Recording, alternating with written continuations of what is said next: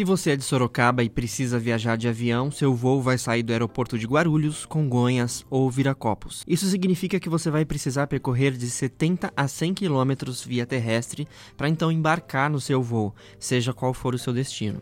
Agora imagine que você vai viajar para outro estado ou país e que seu voo sairá de Sorocaba para conexão em outro aeroporto, ou quem sabe desembarcar em Sorocaba. Senhoras e senhores, sejam bem-vindos à cidade de Sorocaba. Por medidas de segurança, mantenham-se sentados até que o aviso de atar cintos sejam desligados. Tenham cuidado ao abrir o compartimento de bagagem para retirada de seus pertences de mão. Eles podem ter... Hudson, isso seria incrível, né? Como dizem os sorocabanos, chique no último. Exatamente. E a gente perdeu muito, né? O aeroporto de Bauru, Marília, Campinas, Ribeirão Preto, é, eles se desenvolveram numa velocidade absurda e Sorocaba foi ficando para trás, justamente por esse embrólio que gravita em volta do aeroporto de Sorocaba. O aeroporto de Sorocaba ele é um conjunto de propriedades, né? Pois é, os voos para outros aeroportos, voos comerciais, já foram uma realidade em Sorocaba. No final dos anos 90, a TAM Linhas Aéreas, hoje em dia a Latam, né, inaugurou a rota São Paulo-Sorocaba. A operação do serviço foi transferida para Ocean Air, hoje Avianca Brasil, em 2003, com a criação de um novo destino, Rio de Janeiro. Para essas viagens eram utilizadas aeronaves Fokker 50. O serviço foi desativado em meados de 2007. Agora a promessa de que isso volte a acontecer ganhou força com o programa de privatização do qual o nosso aeroporto faz parte. Em recentes declarações, o secretário de Logística e Transportes do Estado de São Paulo, João Otaviano Machado Neto, confirmou essa possibilidade. Há vários exemplos do Brasil de serviços que tiveram melhorias e expansão após processos de privatização. E será que o mesmo ocorreria com o aeroporto de Sorocaba?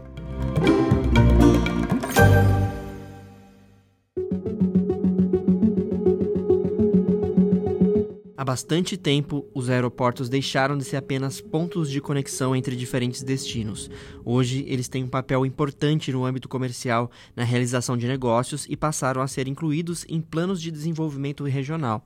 Em Sorocaba, é evidente o potencial do aeroporto para fortalecer a economia da cidade, mas muitos esforços para que os investimentos aconteçam têm sido em vão. E há um motivo que explica essa situação: o embrólio que envolve a documentação de propriedades que compõem o espaço onde está instalado o aeroporto Bertrand Luiz Leopoldo, na Avenida Santos Dumont, na zona norte de Sorocaba.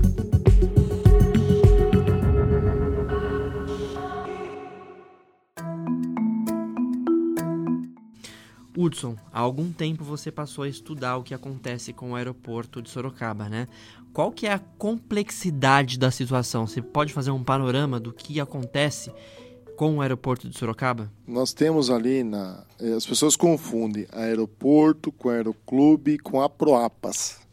A associação é, que existe lá, que é essa Proapas, ela é uma associação que eu até agora não consegui conversar com pessoas que mostrem o real interesse dessa entidade. É, o Aeroclube ele já é um, um é tradicional de Sorocaba, ele forma pilotos.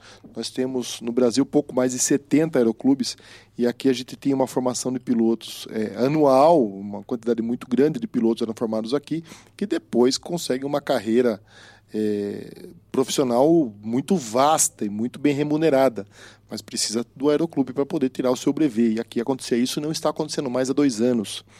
Além disso, também tem o aeroporto. É, que ele é gerido pelo DAESP, um departamento do Estado de São Paulo, que faz aí a, a, a regência né, das coisas que acontecem dentro do nosso aeroporto. Tudo isso se confunde ali dentro, até a própria propriedade do aeroporto, ela é constituída por várias, várias é, é, entidades, uma, tem parte lá que é privada, dentro do Aeroclube de Sorocaba, do aeroporto, até eu estou me confundindo. Mas dentro do aeroporto de Sorocaba tem é, trechos de, da propriedade que são privadas. Existem trechos dentro do aeroporto de Sorocaba que pertencem ao município de Sorocaba, à prefeitura.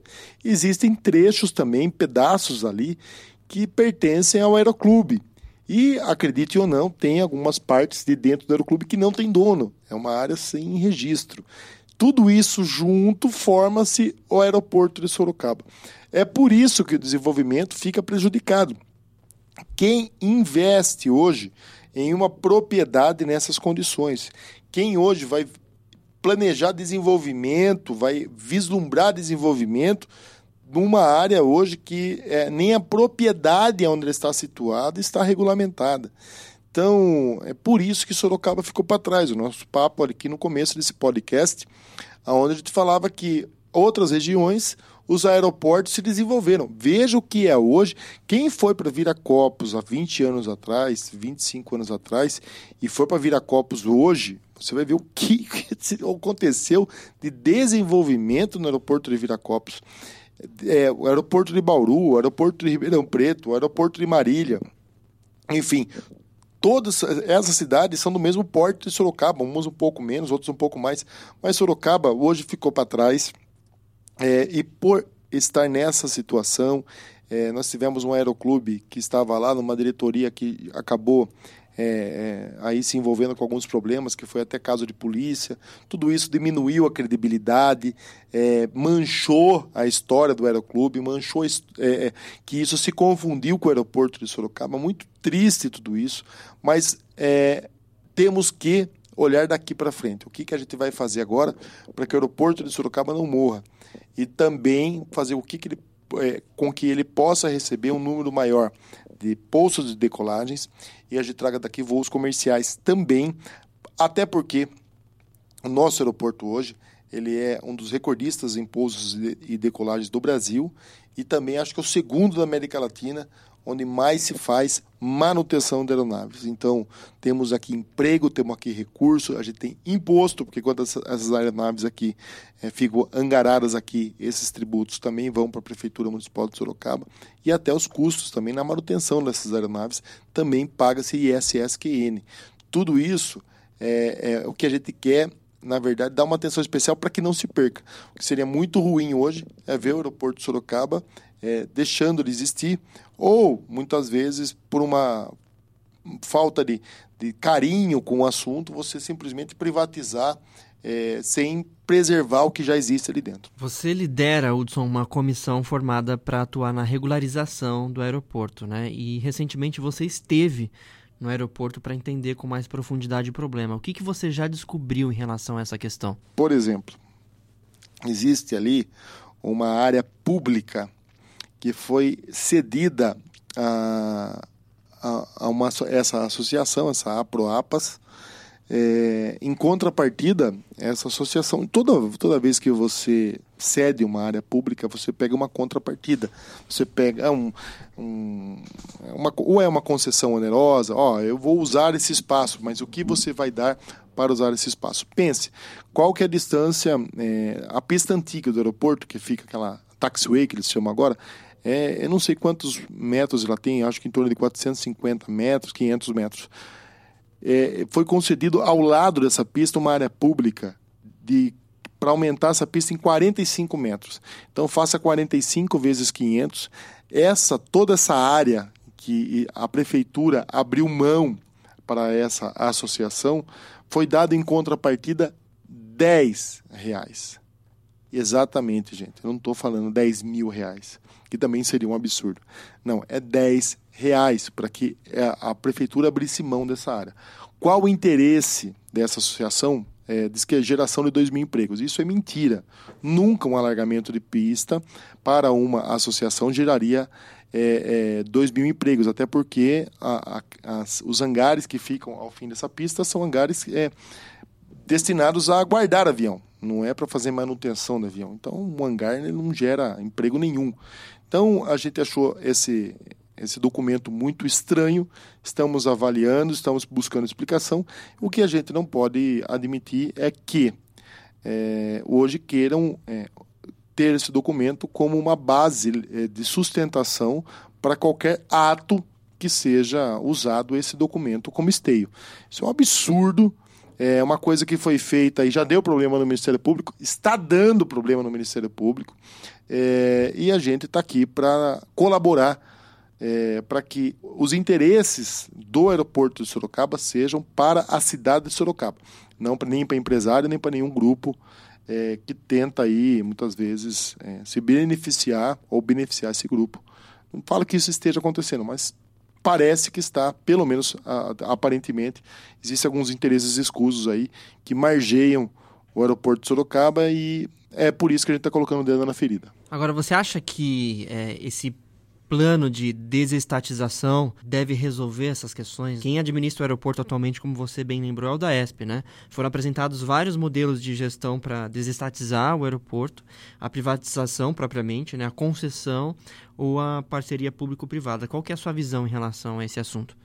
Eu acho que desde que você mantenha ali as condições do, das empresas que prestam manutenção, de, delas continuarem atuando, desde que você preserve a história do nosso aeroclube, que a gente tem ali a formação de pilotos, as áreas que eram destinadas ao aeroclube, elas saia desse embrólio e eles consigam aí se regularizar novamente para continuar, por exemplo, ali, nós tínhamos nós tínhamos ali dentro os escoteiros é, do ar, é, são poucos escoteiros do ar que existem no, no, Brasil.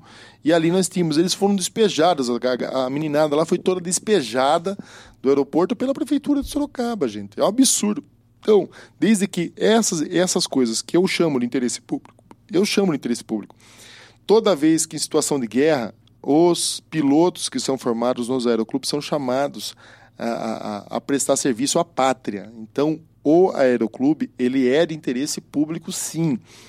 É, não mexendo com esse serviço, nós temos ali um projeto, por exemplo, de criar um museu aéreo de Sorocaba, trazer festas, trazer a família de volta. Quem não lembra da Aerofest que acontecia nos anos 90? Uma coisa linda, trazia gente de tudo quanto era a região do Brasil para comprar aeronaves aqui. Isso aqui fomentava os hotéis, lotava a cidade de Sorocaba. Essas aeronaves eram vendidas aqui, gerava tributo para nossa cidade. Tudo isso se perdeu por quê? Por algum interesse. Agora, é, qual o interesse maior? É a cidade de Sorocaba ou são pequenos grupos? É isso que a gente tem que diferenciar. Nós estamos aqui hoje para representar a cidade de Sorocaba. O governador João Dória explicou que as pistas de Sorocaba e Jundiaí vão passar a receber, a partir do ano que vem, os monomotores e bimotores e aviões a jato que saem é, no campo de Marte, né? Você acha que Sorocaba está preparada para receber essa demanda? Sim, sim. Sorocaba tem um corpo hoteleiro muito grande.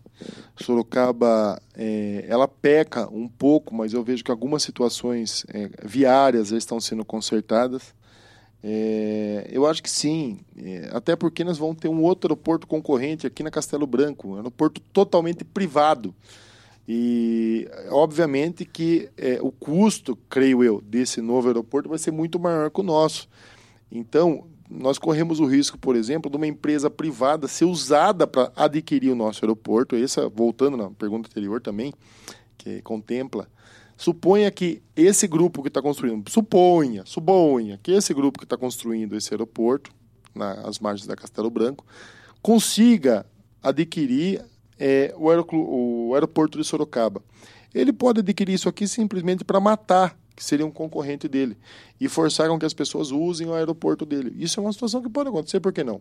Quantas vezes eu não vi lojas de roupa que vê um ponto vazio para que o concorrente não entre, ele acaba montando uma segunda loja para não deixar o concorrente entrar. Então, isso é jogada de marketing né, no mundo privado.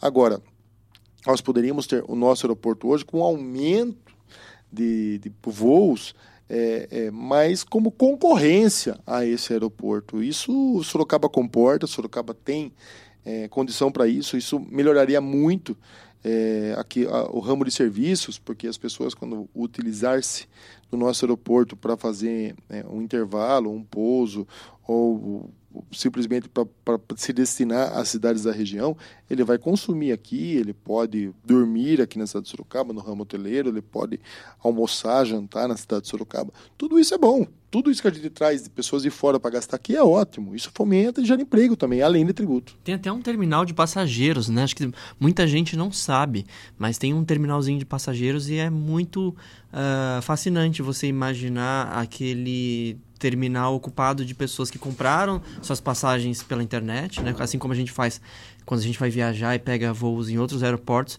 Você imaginar esse terminal é, de passageiros é, sendo ocupado, né? E gente embarcando e desembarcando lá. Não, e agora nós temos no mês de dezembro aqui mais uma conquista, que é a torre de comando. Sorocaba, no nosso aeroporto, não tinha torre de comando. Então, ela está sendo inaugurada agora em dezembro. É mais uma conquista para o nosso aeroporto, mais uma vitória e vamos continuar. Eu acho que temos tudo para dar certo. O que precisa tirar da frente são os interesses escusos. Legal, vamos falar sobre as notícias de Sorocaba agora? Vamos então para o segundo bloco do Legitimidade Podcast.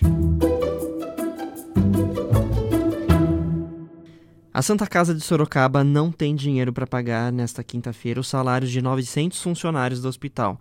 O valor gira em torno de 2 milhões de reais. Consequentemente, a unidade de saúde pode parar a qualquer momento. A declaração foi dada pelo presidente do Conselho de Administração da Irmandade Santa Casa de Sorocaba, o padre Flávio Jorge Miguel Júnior. Segundo ele, a dívida atual do hospital ultrapassa 5 milhões. Depois que essas informações foram a público, a prefeita esteve na Câmara de Sorocaba e afirmou que não pode haver preferência nos pagamentos e que é respeitada uma sequência de pagamento. Ela explicou que as contas estão sendo quitadas com o que entra diariamente no caixa da prefeitura. Hudson, o que, que aconteceu para a saúde de Sorocaba chegar a essa situação lamentável? Você preside uma comissão parlamentar de inquérito que investiga possíveis irregularidades na área da saúde, né? Agora, é no mínimo uh, curioso, né, para não dizer absurdo, que Sorocaba tenha chegado a esse ponto, né, de uh, talvez provocar uma paralisação no atendimento dos serviços da Santa Casa. Olha, existem várias é, linhas, né? Hoje nós sabemos que os médicos vão receber hoje Hoje vence o salário dos médicos. E a prefeitura vem, já não é de hoje, desde o mês de agosto, onde acabou o orçamento da saúde no mês de agosto. Acabou, não tinha mais dinheiro. O dinheiro que está sendo aplicado na saúde de agosto para cá são créditos suplementares, são situações que estão sendo retiradas de outras pastas e sendo despejadas na saúde. Agora, o objeto da nossa CPI é justamente esse: é saber aonde foi todo esse dinheiro. Um orçamento preparado para o ano todo acabou justamente no mês de agosto, quase no meio do ano. E aí, como é que fica a população até o fim do ano? E agora, o sofrimento que é dessas entidades, por exemplo, todos os meses está recebendo com 10, 15 dias de atraso. Não significa que elas não estão recebendo. Não significa isso. A Santa Casa já teve atrasos no mês de agosto, atrasos no mês de setembro e atrasos no mês de outubro. Todo mês de setembro, agosto, setembro foram pagos. Elas estão com as últimas notas atrasadas. Ótimo se não estivesse, mas está. E isso não existe hoje, nada, nada. Pressão na mídia, oba-oba, populismo, politicagem que vai fazer o dinheiro aparecer no caixa da prefeitura. É isso que o pessoal não entende. O que nós precisamos fazer é o seguinte, e essas pessoas também que gostam de fazer esse tipo de trabalho, de ficar o tempo todo criticando. Ah, quantas delas já colaborou com a Santa Casa em alguma coisa, fez uma doação, foi num um ato voluntário para ajudar a Santa Casa? A gente tenta fazer o que pode, gente. infelizmente, é, a situação que passa as contas de Sorocaba não é fácil. Tem que usar muito da inovação, da criatividade e rezar para que esse ano acabe logo e a gente comece um orçamento novo no mês de janeiro e que seja diferente. O que eu posso confidenciar para vocês que eu não acho que vai ser diferente. Acho que o orçamento de Sorocaba para o ano que vem não está dentro da realidade, 3,3 bilhões. Eu estou afirmando aqui, você que está ouvindo esse podcast, nunca Sorocaba vai conseguir arrecadar 3,3 bilhões de reais no ano 2020. É um orçamento que me assusta e em cima desse orçamento que está sendo preparado os gastos. Obviamente, vai faltar dinheiro para algumas coisas novamente.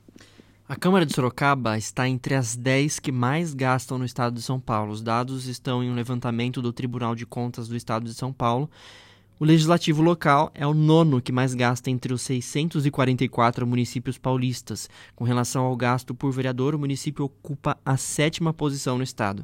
Entre setembro de 2018 e agosto de 2019 foram 48 milhões gastos. Hudson, por que tudo isso? Você acha necessário o legislativo de Sorocaba gastar todo esse dinheiro? Inclusive, essa notícia saiu no mesmo dia é, em que o padre Flávio falou sobre os atrasos no repasse né, da Santa Casa e muitas pessoas fizeram a correlação entre as duas notícias. Né? Como que você vê esses números que foram divulgados pelo TCE? Olha, é, é, o que não eu concordo com a divulgação dos números, concordo com é, o trabalho que o TCE fez, só não concordo de dividir isso por cabeça de vereador, né? Nós sabemos que tem vereador aqui que tem uma prática de gastar dinheiro sem trava, né? E temos vereadores aqui que não gastam nada no gabinete, o que é o nosso gabinete. Nosso gabinete não, não se utiliza de um real nem para combustível, nem para material de escritório, não utiliza verba de gabinete, não utiliza é, nada, nada. Nosso gasto aqui no nosso gabinete é zero. Eu ainda acho que o vereador deveria ser pago por produção, é, porque é, assim sei lá, de que forma, como se mediria a produção do vereador. Porque não é por lombadas feitas nem por árvores podadas, mas sim por projetos que foram realizados e conquistas que ele trouxe para a cidade de Sorocaba. Agora, o que me, me, me assusta é porque nessa proporção colocou a nona cidade do, do estado de São Paulo que mais gasta. Mas, gente, se o gasto for proporcional ao tamanho de cada cidade, eu acho que né, não está tão abusivo assim. Lógico, não podemos comparar o gasto da Câmara de Sorocaba com a de Alambari. É, com certeza Lambari gasta menos, Araçoiaba gasta menos, Votorantim gasta menos. Por quê? Porque os trabalhos que são realizados dentro da cidade são menores, a quantidade de vereadores também é menor. Obviamente que nós é, temos aí é, esse, essa, esse fator que deve ser levado em consideração.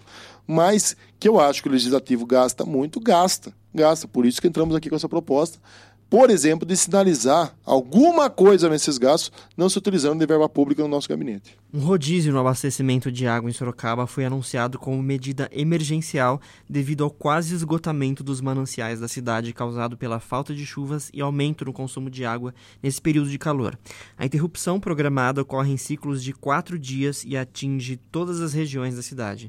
Hudson, você acha mesmo que a falta de chuva e o aumento no consumo são os únicos motivos ou faltou planejamento na cidade? Faltou planejamento, claro que faltou planejamento. Como falta planejamento também se um dia jogarem veneno na Light. Não gosto nem de falar isso, vai que algum idiota pense nisso, mas se nós, por exemplo, cercearmos a represa de Tupararanga de abastecimento na cidade de Sorocaba, prejudicarmos esse abastecimento. Acabou. Você lembra quando quebrou ali a adutora? Nós ficamos aqui passando um caos na cidade de Sorocaba porque os outros pontos de abastecimento, que é a ETA é, do Éden e a ETA ali do Rio Paneminha, elas suprem 40% da cidade e a Itupararanga 60% da cidade.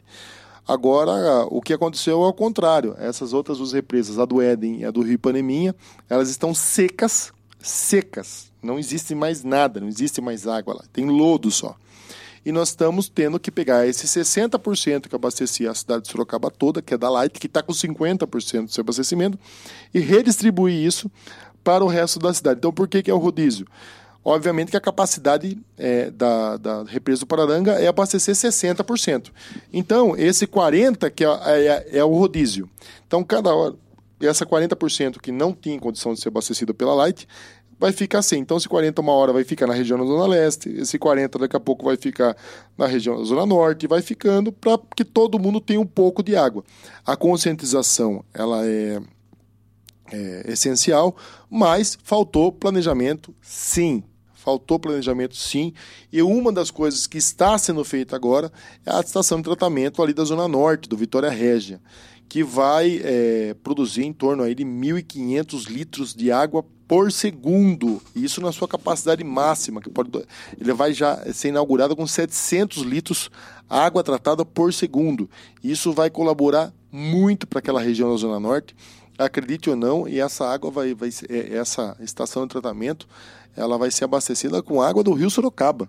Então o Rio Sorocaba hoje está numa condição tão boa é, que o, o, aquela região Norte vai beber a água do Rio Sorocaba tratada com ozônio e todas as últimas tecnologias, o que vai sanar um pouco esse problema de abastecimento. Então, o que está sendo feito hoje vai evitar problemas futuros, mas infelizmente as coisas faltaram para hoje, que deviam ter sido feitas no passado e a população sofre mais uma vez. Três dos sete módulos comerciais com bicicletários de Sorocaba estão abandonados. Em situação precária e sem uso estão as unidades situadas no Jardim Piranga, no Jardim dos Estados e na Avenida São Paulo. Recentemente, inclusive, uma mulher denunciou que foi estuprada dentro do módulo da Avenida São Paulo. Essas estruturas são elefantes brancos, como várias outras de Sorocaba, né, Hudson?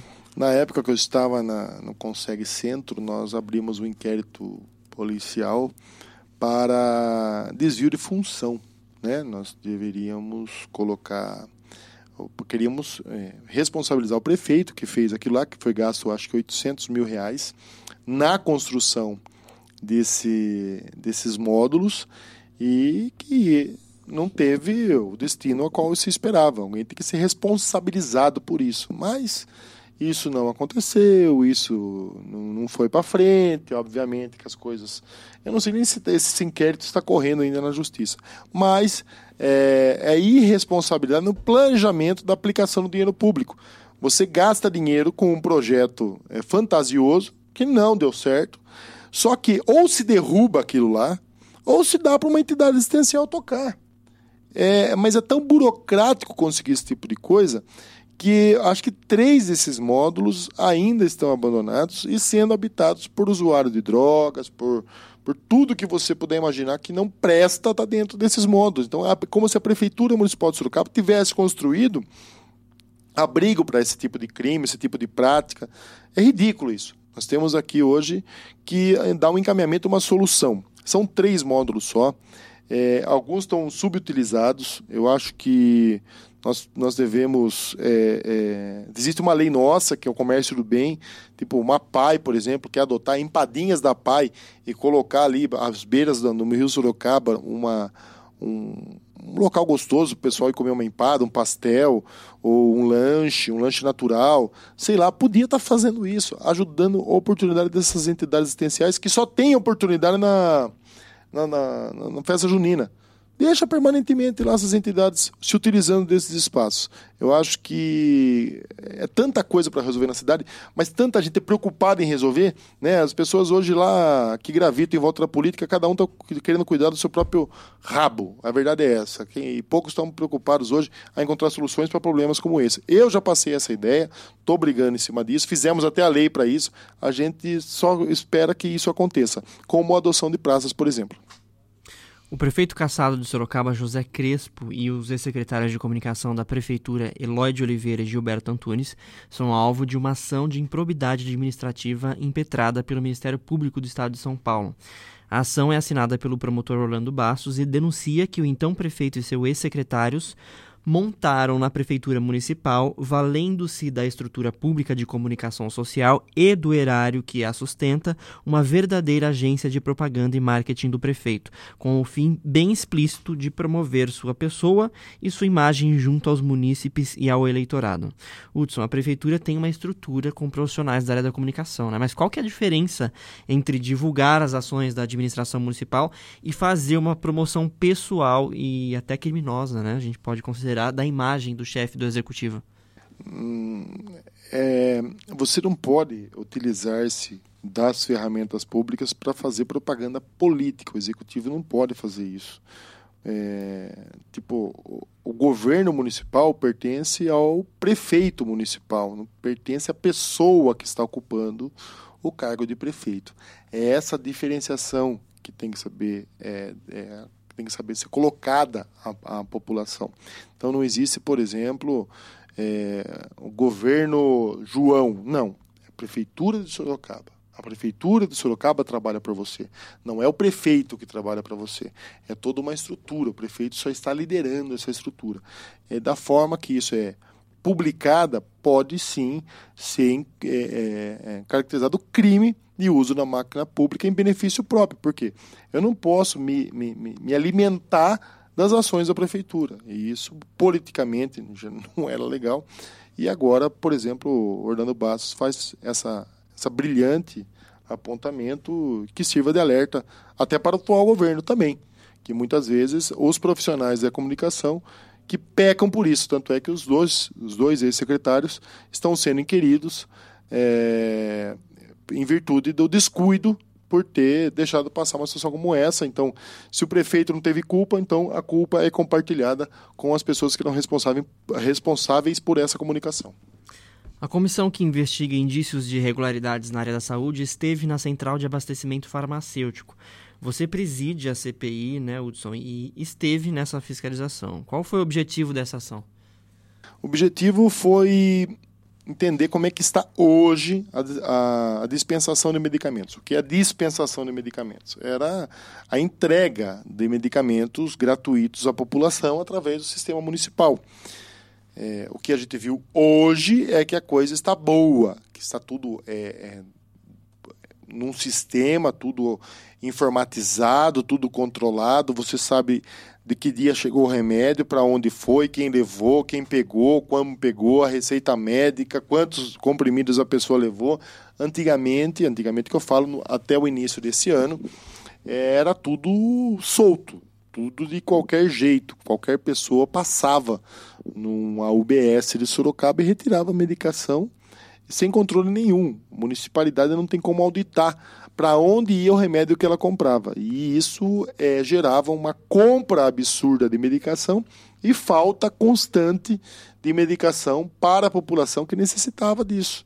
Então a população chegava lá não tinha de pirona, mas eh, a compra era feita para um determinado período como a dispensação era aberta, era desenfreada, obviamente que essa, essa, essa medicação acabava sumindo das prateleiras antes do tempo previsto, o que gerava uma outra compra é, com um período é, menor do que era necessário, então mais despesa, e uma compra emergencial, porque a população não pode ficar sem remédio, que era comprado por ato de registro e esse valor dessa medicação chegava até três vezes mais o valor praticado no mercado. Mas você acha que isso era somente má gestão ou possivelmente havia uma intencionalidade em relação a essas compras, essa logística ineficaz? Eu acho que é a má gestão e a má gestão não era combatida porque existia um interesse nessa situação mal gerida. Existiam pessoas que estavam ganhando com isso. A empresa de laboratório é uma delas ela está vendendo cada vez mais, vendendo o remédio por um preço maior que o praticado. Você acha que ela ia alertar? E quem teria a obrigação de alertar que isso estava acontecendo? Por que não alertou? Então, é a má gestão e é algum interesse de alguém também manter essa prática descontrolada do jeito que estava. Isso está sendo investigado. Está sendo investigado. Você esteve em Curitiba, Hudson, recentemente para conhecer o SAMU Animal, que começou a funcionar por lá há pouco mais de um mês, né? Sorocaba vai ter esse serviço? É, como que vai, como que deve funcionar? Ou como funciona isso em Curitiba? Deve ser replicado aqui em Sorocaba nos mesmos moldes? Então, em Sorocaba nós já temos aqui uma um, um serviço de resgate animal. Então, o animal está perdido, está na rua, está caído, vai lá o resgate animal. Se o animal está doente, esse resgate é feito pela zoonose. Se não, é feito por uma empresa terceirizada contratada da prefeitura que faz o resgate. Eu dei o um exemplo aqui, por exemplo, um cavalo. Então, o cavalo na avenida lá, a pessoa liga, ó, oh, tem um cavalo aqui. Liga lá para a Secretaria do Meio Ambiente, a Secretaria do Meio Ambiente aciona essa empresa, essa empresa vai lá e faz o resgate desse animal. O que nós estamos tentando, que foi feito em Curitiba, é uma mesclagem de poder público com o poder privado. É você pegar um contrato, que é esse já existente, e dar um enxerto através de uma emenda, é, dar condições para ele se transformar de resgate animal para SAMU animal. Qual a diferença? O animal não só será resgatado, será atendido o animal que está machucado, vítima de atropelamento, ele caiu do muro, caiu uma pedra nele, ele caiu um galho de árvore em cima dele, ele se machucou. E é o que acontece em Curitiba para animais abandonados. O serviço é voltado para animais que não têm donos e animais que foram atropelados ou que estão convalescendo em vias públicas, né? Sim. E deve ser assim também em Sorocaba. Não, não só para quem não tem dono, mas para quem tem dono. Se o seu cachorrinho da Dona Maria saiu abriu o portão, saiu correndo, foi atropelado por uma moto, a dona Maria pode ligar. O que não pode ligar é ter um serviço veterinário particular. Olha, meu, meu cachorro amanheceu amuadinho, vou chamar o SAMU animal aqui. Não. Era atendimento emergencial. Então, seja o cachorro, ele seja com dono ou sem dono, ele vai ter esse serviço aqui, as pessoas vão ter um número para ligar e a gente está preparando agora qual é o valor da emenda que a gente vai ter que fazer para que esse serviço seja ativo no ano que vem. Entendi. Esse serviço tem uma unidade de resgate com é, características próprias, né? Sim. São diferentes, é diferente de, de, um, de, um, veículo comum, é como se fosse um SAMU mesmo. É, uma ambulância como o SAMU, só que vai chamar SAMU Animal e ele vai já com a, a diferenciação do resgate esse também, que ele já vai com o veterinário dentro que vai prestar os primeiros socorros no local. Ok, vamos para as dicas da semana. Hudson, qual é a dica que você escolheu para essa semana? Olha, é uma dica interessante é, que eu eu necessito fazer é a gente passear um pouco mais e curtir um pouco mais a cidade de Sorocaba. Eu vou falar especificamente do zoológico de Sorocaba. É, outro dia a pessoa falou para mim assim: Nossa, você mora em frente ao zoológico, você deve ir no zoológico sempre. Eu falo: Você acredita que eu não vou, cara? Aí eu tava fazendo as contas. Eu acho que faz uns 15 anos que eu não entro no zoológico. Então, é, a gente tem que curtir um pouco mais a nossa cidade, a gente tem que olhar para as coisas boas da nossa cidade. Hoje, no período pré-eleitoral, é óbvio, é óbvio e natural que as coisas ruins sejam é, exaltadas e isso cria um, uma baixa é, autoestima do sorocabano. Então, você que é de Sorocaba, eu estou falando um podcast aqui, tem, deve ter pessoas de Sorocaba, até de outras cidades, ou pessoas que gostam de ouvir nosso podcast. Mas, tem pessoas de outros países, Então, é. É, mas a, ah, curta um pouquinho mais as coisas boas que estão à sua volta, né? Não é... Porque rede social hoje está difícil, gente. Eu abro o, o Facebook, o Twitter se não tiver nenhum escândalo, se não tiver nenhuma briga, se não tiver nenhuma polêmica, parece que o assunto não se torna interessante. Vamos compartilhar um pouco das coisas boas que existem à nossa volta. E eu, a minha volta, a volta da minha casa, por exemplo, eu tenho um parque maravilhoso lá, um dos melhores zoológicos da América Latina. Vou lá passear com a minha filha esse final de semana. Muito legal. Eu, particularmente, Hudson, eu sou contra a existência de zoológicos. Eu também sou. Só que uh, o zoológico de Sorocaba, ele hoje tem um propósito voltado à educação ambiental. Isso justifica a existência e a continuidade do zoológico. E a né? perpetuação Porque... de espécies também. Exato, e eles recebem hoje muitos animais vítimas de maus tratos, de abandono, né? Então... Até, ó, pegando essa carona, eu até fiz uma audiência pública em 2017 aqui que eu queria fechar o zoológico de Sorocaba, transformar ele numa fundação e colocar um valor mais alto para que as pessoas pudessem participar. Para não virar aquela bagunça. Quando o valor é muito baixo, as pessoas vão lá e não dão um devido valor para o espaço que ela está visitando. Ah, é cinco reais. A pessoa entra, gritava, levava aparelho de som, incomodava os animais. Então eu falo assim, coloca um valor alto, alto que eu falo 30, 20 reais para que as pessoas que vão lá vão para passear mesmo, para curtir e fazer esse contato ambiental. Não usar animal como um objeto é, que não tivesse vida, que não tivesse sentimento e simplesmente fosse um algo para admiração, para admiração como se fosse um quadro. Eu acho que eu tive essa intenção na época, o pessoal do zoológico ficou muito bravo comigo, falando que eu queria fechar o zoológico. Eu falei, não. O que eu quero é que os animais que estão aí dentro tenham uma condição melhor para permanecer onde estão. Que vocês façam aí esse trabalho maravilhoso de perpetuação de espécies. Existem aves que estão ali hoje que estão em fase de extinção e hoje é, o zoológico não permite que eles sejam extintos e faz esse cruzamento em cativeiro. Eu li alguns dias, Hudson, que as sobrancelhas e a linha do cabelo são lugares onde normalmente surge o melanoma, que é a lesão que caracteriza o câncer de pele. Por isso é importante cobrir toda a pele, até nos lugares que a gente costuma esquecer na hora de usar o filtro solar, né? Então, além de, obviamente, ser fundamental usar o filtro, é importante também não esquecer de aplicar nessas partes que são suscetíveis também aos efeitos dos raios ultravioletas nocivos para a pele humana, né? Bom, nós ficamos por aqui. Se você quiser escrever pra gente algum comentário ou falar sobre qualquer outra coisa, é só entrar no Facebook na página Legitimidade Sorocabana e mandar uma mensagem por lá. Eu sou Thiago Ariosa. Eu sou Hudson Bessini. Nós ficamos por aqui. Um abraço, até a próxima.